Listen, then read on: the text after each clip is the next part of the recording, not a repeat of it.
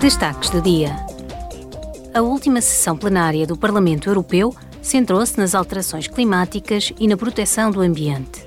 Os eurodeputados apoiaram os planos para um setor da construção com impacto neutro no clima até 2050.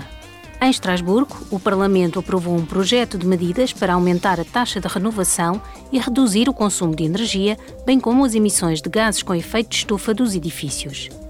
Todos os edifícios novos devem ter emissões nulas a partir de 2028 e todos os edifícios residenciais terão de atingir, no mínimo, a classe de desempenho energético D até 2033, numa escala de A a G. Os planos nacionais de renovação devem incluir regimes de apoio para facilitar o acesso às subvenções e ao financiamento. Os eurodeputados negociarão com o Conselho para chegar a acordo sobre a versão final da proposta de lei. Parlamento também aprovou nova legislação que aumenta em 15% a meta da UE para os sumidores de carbono no setor do uso do solo e florestas, a fim de reduzir os gases com efeito de estufa na UE em 57% até 2030, em comparação com 1990. O texto prevê metas vinculativas a nível nacional até 2030 para todos os Estados-membros e terá de ser formalmente aprovado pelo Conselho. Durante a sessão plenária, os eurodeputados debateram a iniciativa de cidadania europeia Salvar as Abelhas e os Agricultores. A petição apela à eliminação dos pesticidas sintéticos até 2035 e à criação de uma agricultura favorável às abelhas.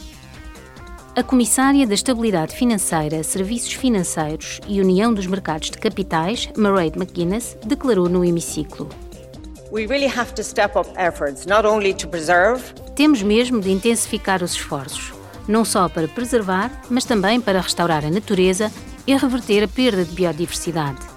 É necessário melhorar os serviços ecossistémicos essenciais, como a polinização e o controle de pragas. Os cidadãos europeus esperam um resultado ambicioso e progressos substanciais na transição para a sustentabilidade.